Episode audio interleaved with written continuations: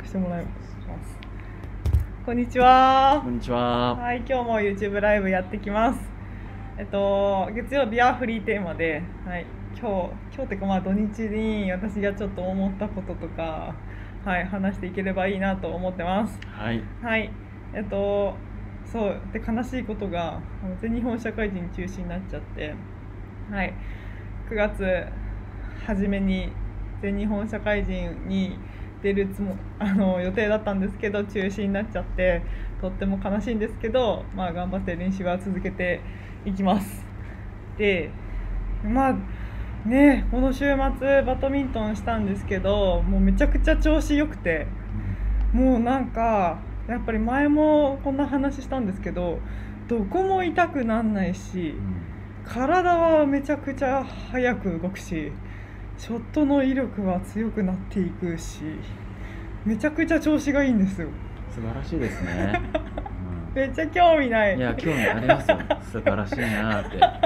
興味なさそうなんですけどそう。で去年もこんな話をしててもうこう B スポで働き始めてからやばい。これは本当に調子がいいみたいなのがずっと続いてるんですよ。なんか頭打ちがきそうな感じがするじゃないですかますます良くなってってる競技力を上げたい方、ぜひ。本当それそれをおすすめしたくて、はい、ライブでこんな話をするんですけど、うんそうでまあ今ベラベラ喋ったんですけど、はい。あの思ったのはなんかやっぱり一緒にバドミントンしてる人たちやっぱり痛いとこ多いんですよで相談もしてもらったりして本当にありがたいんですけどあの股関節痛い方腰が痛い人やっぱ肩が痛い人ってとこが めちゃくちゃ王道で多い多くてそうで痛いとこあるとバドミントンもそう他の競技でもそうだけどやっぱプレーすの辛くなっちゃってちょっと練習やめとこうかみたいな感じになっちゃうとどんどんやれなくなってきちゃったりするんですごいもったいないじゃないですか。で自分的にはなんかこの自分が調子良くなってるのをやっぱ皆さんにお伝えしたい気持ちでいっぱいなのでなんか自分が思うどこが変わって調子良くなってきたのかなみたいなやつをちょっと平田先生の見識も踏まえて、はい、お話ししていきたいなって、はい、感じです。まずまずそう何を変えたか、はい。はい、何を変えたかなんですけどはい。はいまあ、こういう仕事をしてると、まあ、体の構造とかそう、まあ、関節の役割だったりとかそういうのの、ね、知識とかってあるんですけどやっぱりそういうのって知識がないとできない話じゃないので皆さんにもできることなんですけどその構造とかその機能を超えないようにっていうところだけにこう気も意識を向けるようになった。でよく平田さんがねなんかこうこうこうこういうふうな感じの話をするんですよ。そう。してるっけ？こういうふうな話をするんですよ。はい、あのまっすぐなものにまっすぐ体重かければ筋力とかそういう無駄な力が入んないよねっていう話をしてて本当その通りでやっぱりそのね無駄な力使わないっていうのはどうすればいいかっていうともうただ単にやっぱり何かを積み上げるというかね四角い積み木で丸い積み木が乗ってもこうバランスが取れてれば積み上がるじゃないですか。で三角立ってこうバランス取れれば積み上げれるからそこのラインみたいなやつをただ気にしている。でなんかあちょっと今振りが悪かったなとか痛くなっちゃうような感じがしたなってなるとその積み上げ方というかそのラインをなんて言うんだろうこう逸脱しちゃってる部分ないかなみたいな感じで探したりする。ようになったらやっぱどこも痛くならないし痛くなりそうでもそう悪化せずになくなっちゃうみたいなのがあるのでそこは気をつけるようになってます。そそんな話してますよね。だからみんな受けに来てねトレーニングした方がいいんです。って思ってます。はい。ぜひ、ご覧ください。なんかあんまり喋んないつもりでいますね。いやいやそんなことないですよそうですか。そんなことはないです。そうで立ち方とかそう皆さんね競技されてるから、まあ、動き方とかには注目すると思うんですけど普段の立ってる姿勢とかそういうところでもなんていうか競技力をね 早い早いあの競技力向上につなげられるところがあってで自分も本当にここに働きに来る前はやっぱりちょっと姿勢のことについてもそんなに気にしてなかったし座り方とかそういうところも別に競技に関係ないかなとか思ってたんですけどやっぱめちゃくちゃ大ありで、えっと、例えばですけど立ち方で言うとさっき言ったそのね構造の通りに立つってなるとまあこういう感じでこうまあそうですね。まっすぐ降りてる。これがまあここんなんだったりとかこんなんだったりとかこれはねまっすぐ体重を落としてって支える場所がないよなっていう感じですね。こういう感じ？とかねあとはこういうのとか、うん、こういうのとか？はねさっき言った骨これが積み木だとするともう崩れちゃうよねみたいな感じの立ち方はやめるようにしてるしそういう立ち方してる時に、まあ、すぐ気づくようになったかなって思います。しゃがみ方とかも結構前まで、まあ、こうこんな感じでしゃがんでたりしたんですけど、まあ、普通に考えてまっすぐだとこうだなとかいうのは考えたりするようになって、まあ、そうなってくると、まあ、多分動きの中でも、まあ、こっちの方がやっぱり軸に合ってるよねとかそういうのがイメージしやすくなったかなって思ってます。そんな感じです。はい。であとは私がこれはすごいいいポイントだなと思ったのは自分がですよ。はい。大きな体の人でバドミントンすごい上手な人って多いんですよ。もうすごい体重があるだろうなっていう方でももうとてつもなく強すぎて勝てないみたいな人がいて、まあ、そういう人ってまざらにいるんですけどそういう人の動き方をすごい見て 観察するとやっぱ無駄がないんですよ。もう絶対無駄なんかあったら多分怪我しちゃってるからもうそそぎ落とされていくんだなっていうふうに思うんですけどやっぱうん無理がない。なんていうか自分の体を支えないられないような場所に足ついたりとかしないんでそうすごいなって。あとショットを打つ場所もやっぱりあの変なとこで打ったりしないんですよね。体がやっぱしっかり入っててで打っていくから打った後の姿勢とかもね全然崩れてないし。ねその上やっぱ体重乗っけるようなショットにはやっぱね有利さがあるというか重みがあった方がショットも飛んでいくから。いやーなんかもうすごいヒントだらけですね。体大きい人は。って思います。ね。やっぱあれなのかな。ガリガリじゃガリガリじゃというかあれですかね。そういう縛りがあった方がいいのかな。動くにあたって。うん。どうなんですかね。太ったことないんですよ僕。は いでしょうね。太ったことないんでちょっとよくわからないですけどうんただ自分の重心がどこに乗ってるかなとかそういうことっていうのは軽いよりもある程度重みのある方がうん。感じ取りやすいっていうのはあるのかもしれないですうね。ん。例えば身長1 6 7 0センチメートルで40キロの人と100キロの人。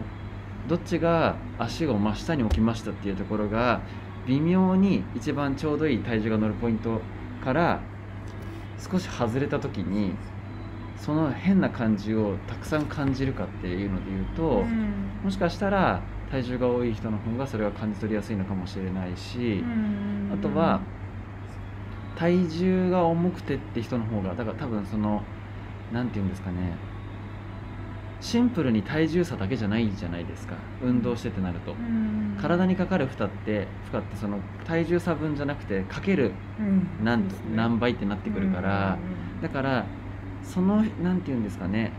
体がある程度サイズがあって体重があってって人はその中で動いていくっていう風にしていくとここが楽なポイントここは楽じゃないポイントっていうのが割とはっきりしやすいっていうのはあるのかもしれないですね。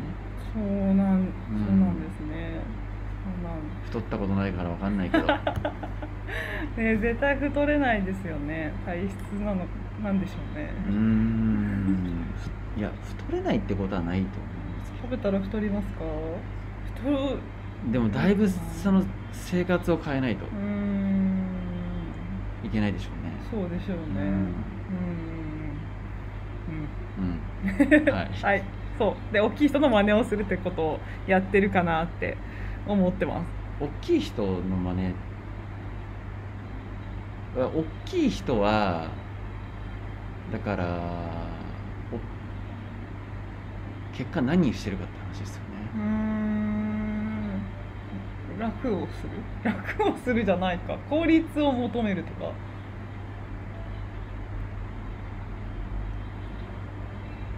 なぜ大きい人がそうなるんですかね勝手に。でも逆に言うとうん。大きくて下手な人もいるはずですよ。います。うん。言い方変えると大きくて上手い人しか残ってないんじゃないですか。大きくて人は動きが悪い人はうん。怪我してやめてんじゃないですか、そうかもしれないですね、で大きいけどいいところに体重を乗せたりとかっていうのができてる人は怪我をせずに残ってるっていうこともあるかもしれない多分岡部さんがやられてるコミュニティの大きい人はみんなうまいと思うんですよ。めっちゃうまい人。学生の大きい子ってうまいかって話になる うまくうん言えない初心者の大いきい子がうまいかって言ったらそんなことないですよね。そんなことないです。ただやっぱりなんていうんですかね。そんな体重イコール体の痛みってつながってないとは思うんですよ。正直なところ。ただやっぱり膝が痛いとか腰が痛いで病院に行った時の一番のこう言われるポイントって体重多いから落としましょうねうん。みたいなこと話あると思うんですね。そういうふうに言われちゃいますよね、うん。まあ一概にそれが全てじゃないよねって話なんですけど、うん。やっぱ重い方が負担大きいんですよ。うん。その分は。それで言うと変な動きでやってても体重軽い人の方が関節とかいろいろ痛みの問題が起こりにくいかもしれない、うん。そうするといろんな人が痛みなく運動ができるっていう意味では生き残ってる。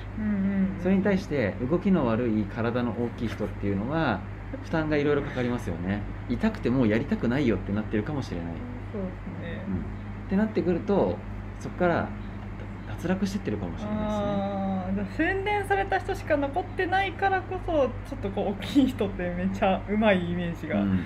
あるのかな、ただ逆に言うとだからふるいかかった人がいるから、うん。その人たちが参考になるっていうのはその通りなんだと思うんですよきっと、ただ大きいイコールうまいではないかな。そうですね。イコールではないですね、うん。確かにリスクは大きいと思います。ただ洗練はされていきやすいのかもしれない、うんうん。本当にそうだと思います。うん。だからすごく勉強させてもらってます。周りの方々には。ありがたい。そう。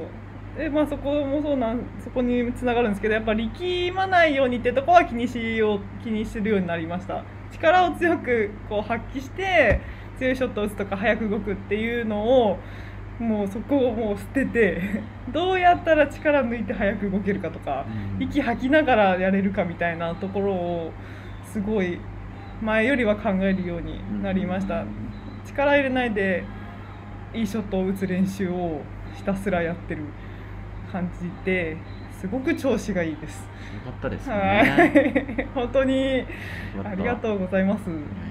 ほぼ平田さんのあれです。あの洗脳で。洗脳？教育？洗脳されました？いや、わかんないです。なんか、これがいいんだ、この通りだっていう感じですね。確かにの繰り返しですかね。ううんん、うん、確かに確かにっていうのが積み重なって、結果的に怪我もしないわ、動きも速くなるわ。いや、とんでもなく早く動けるようになったんですよ。うんすごい。本当に、まあ、もちろん技術が上回ってる人には全然勝てないんですけどやっぱその自分が得意なところっていうところをちゃんとこう活かせるようになった感じがあるので、まあとにかく早く触ってっていうのがプレースタイル的にはあるのでそこがめちゃくちゃ効率よくなったしこうフェイントにも引っかかんなくなって。うん。引っかかっても届くというかうん。だいたい足が届かないっていうのが全然なくなってるのですごいな。気には変えたのはさっき言ったのばだけなんですよ。その構造を逸脱しないとか、うん。そういうとことその太った人の真似をするとか、うん。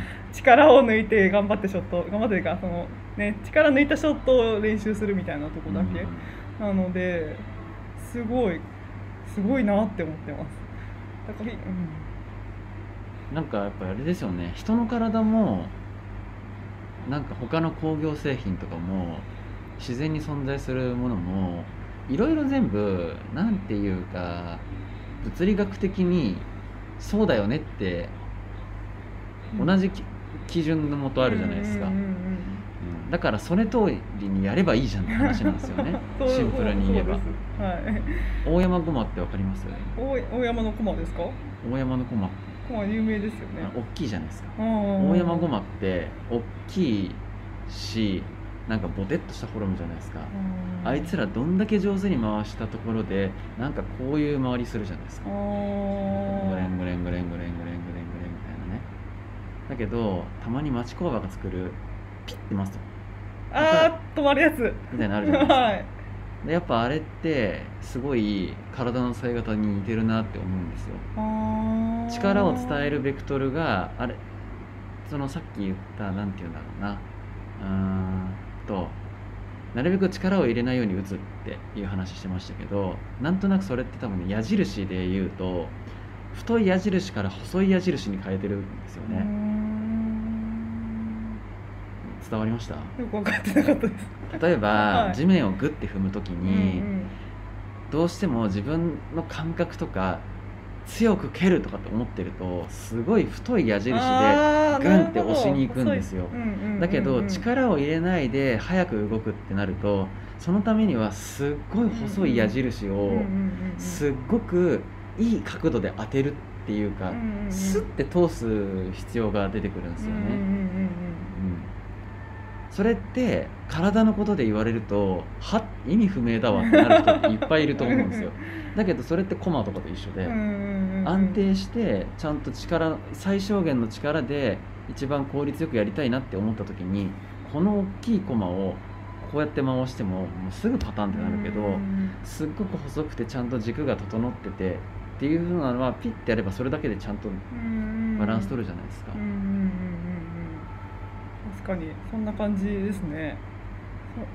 皆さん痛みに悩んでる方はそういうのを意識してみてください。無理だな。厳しいですよね。そうですね。口で言えば多分そういうことだと思うんです。ん。なんですけどやっぱりその感じを自分で体感してってならないと難しいかなと思います。確かに。ような気がしますね。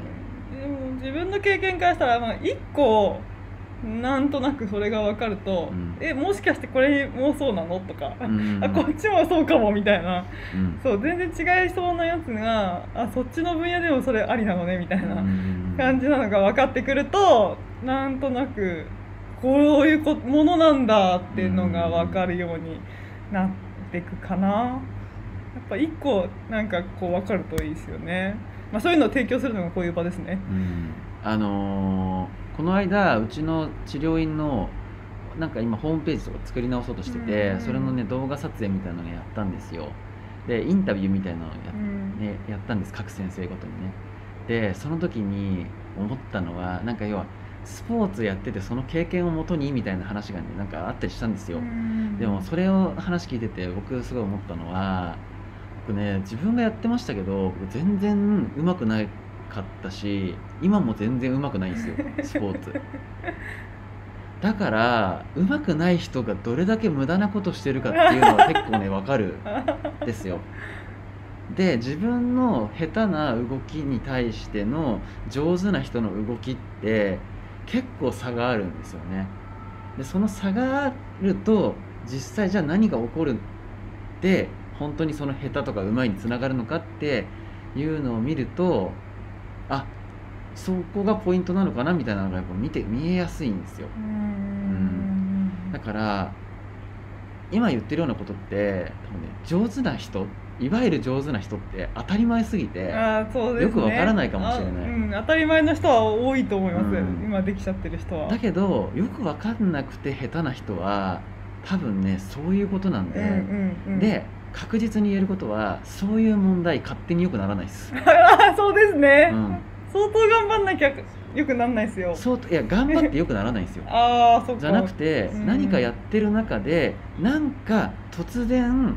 都合のいいに何かの変化が発生してあなんか変わったかもが起こったら変われるかもしれないけど、頑張ってどうにかならない問題ってやっぱあるんですよ。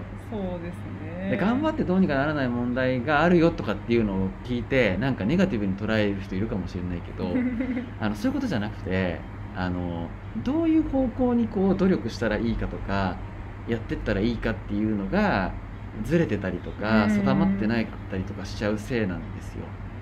でねみんな結構その問題それぞれ抱えてる問題違うので、人の言うアドバイスってほとんど当てにならないんですよ。